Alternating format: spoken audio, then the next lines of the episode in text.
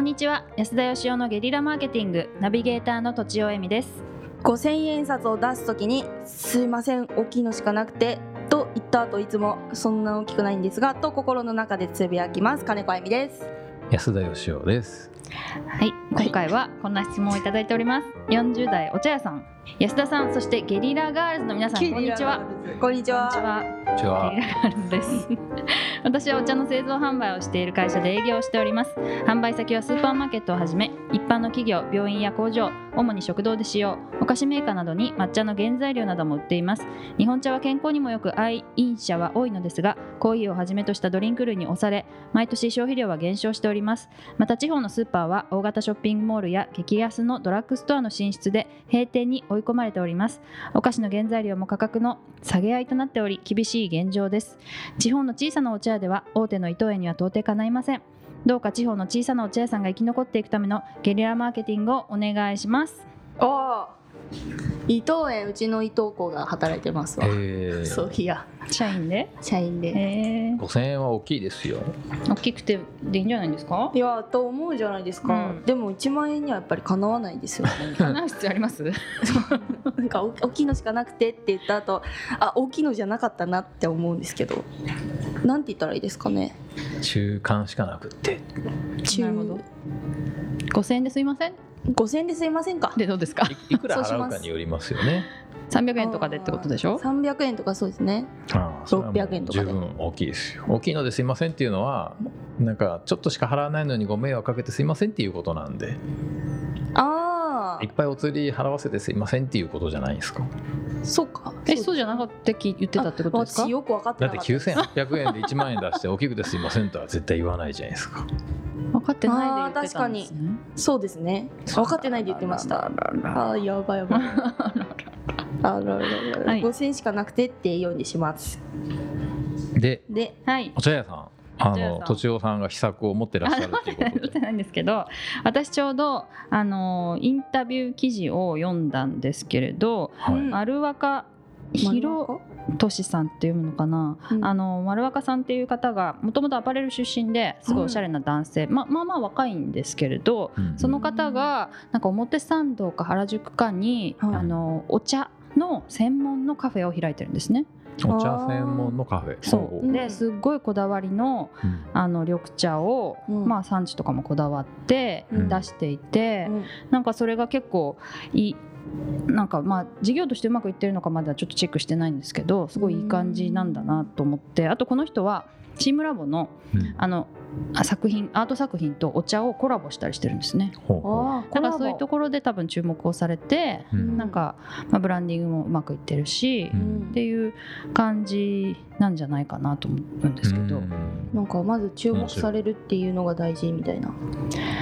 んなんかまあ世界観を作ってるってことですねなんかあーもともとお茶をやりたかったわけじゃないんだけど、うんお茶をよくよく調べていったらすごい面白くてこれを広めたい、と思って、うんなん、か農家の方とも多分すごい交渉したりしてそのお茶の良さすごい高級なお茶の良さをはい、とにかく人に広めたいみたいな感じで事業の中心になっているっていうふうにインタビューでは見ましたけれど。へーなんかあの実際その店行ってないんでわかんないんですけど、はいなんとなく話を聞いてると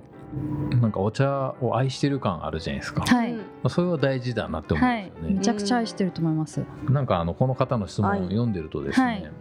結局なんかそのスーパーとかお菓子メーカーとかにうん卸してて、うんうんそれをどう加工してどういうお客さんにどういう商品として売るかっていうのになんかあんま関心持ってないように見えるんですけど見えますよね。そのなんか小さいお茶屋さんっていう以外何も書いてないじゃないですか 自分のところの特徴が、そうあーに関して、はい、どれほどこのお茶が美味しいかとか、うんここにどれほどこだわってるかとかっていうね、でこういう加工したらこんなに美味しいのにとかっていうのが書いてないんで、はい、うーんそれはやっぱりなかなかそうなってくるとその仕入れる側のもう価格勝負に巻き込まれてもしょうがないよなっていう感じに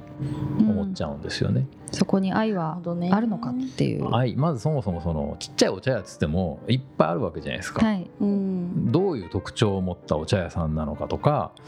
でそのなんかどういう人にどういうシーンで飲んでほしいのかとかうんで一番はやっぱりそのスーパーに卸すとか以外にあの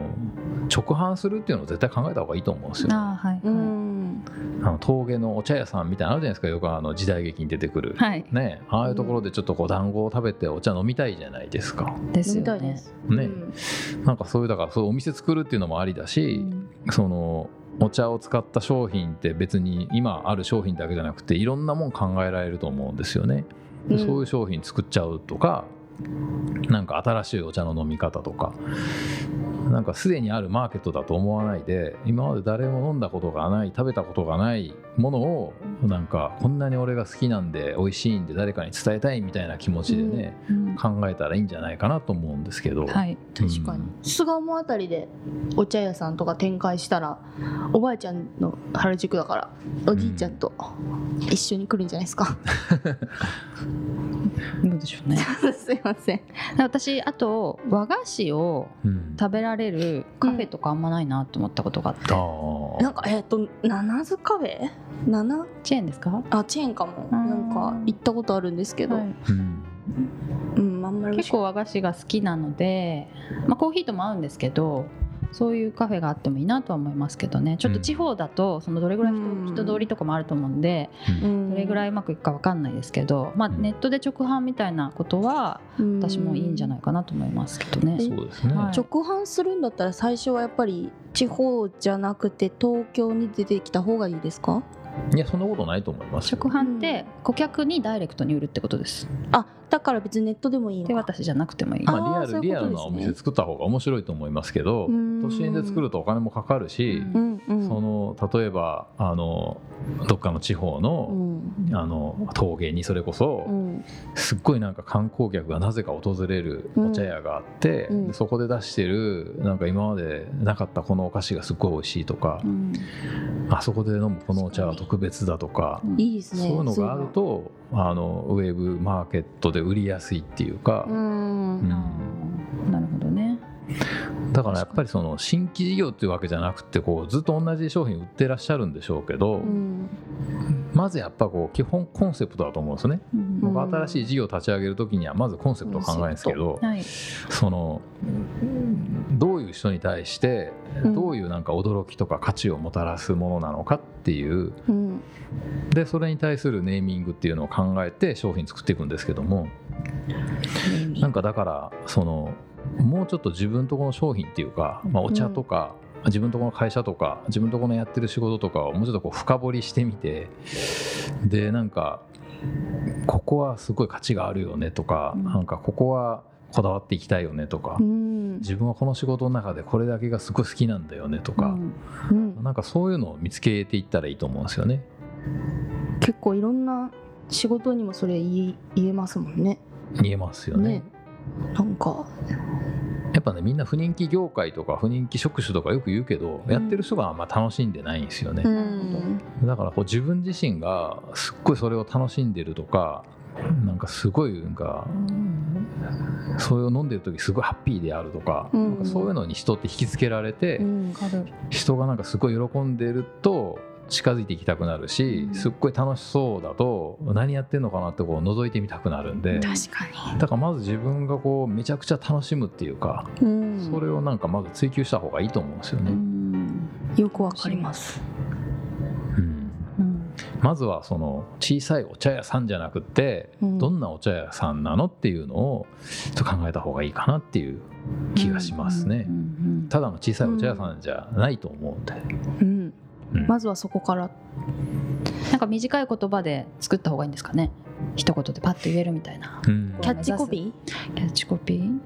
タグラインっていうんですかそうでね。すね考え今あのスマホ時代なんで、はいスマホでまあ56文字ぐらいで検索してもらって、うんその言葉で広めていくっていうのはありですよね、はーいああなるほどねだからなんか会社全体とか商品全体じゃなくても1個なんか面白い商品作ってネーミングで際立たせるっていうのもありですようね、うーんんはいいろいろできそうですねいろいろいくらでもできると思いますけどね。うんはい、ということででは今日のおまとめを、はい。地方の小さなお茶屋さんだけじゃなくて、うんもっとご自分の事業の、まあ、コンセプトとか価値こだわり好きなんかをこう深掘りしたら、えっと良くなるじゃないかとであうとん具体的には直販とか、あとはまあちょ峠のお茶屋さんみたいなところを作って、うんそれでなちょっとブランディングしていくみたいなのもありでしょうとでまずは、まあ、やってる人が楽しむことが大事だといそれ大事うですねアドバイスでした。はいまず大事でしたね。まず自分が楽しもう、はい、大事です。ということで本日は以上ですありがとうございましたありがとうございました。本日も番組をお聞きいただいてありがとうございます。番組への質問、ご意見はブランドファーマーズインクのホームページからお問い合わせください。また、ポッドキャスト番組を自分もやってみたいという方は、podcastproduce.com からお問い合わせください。来週もお楽しみに。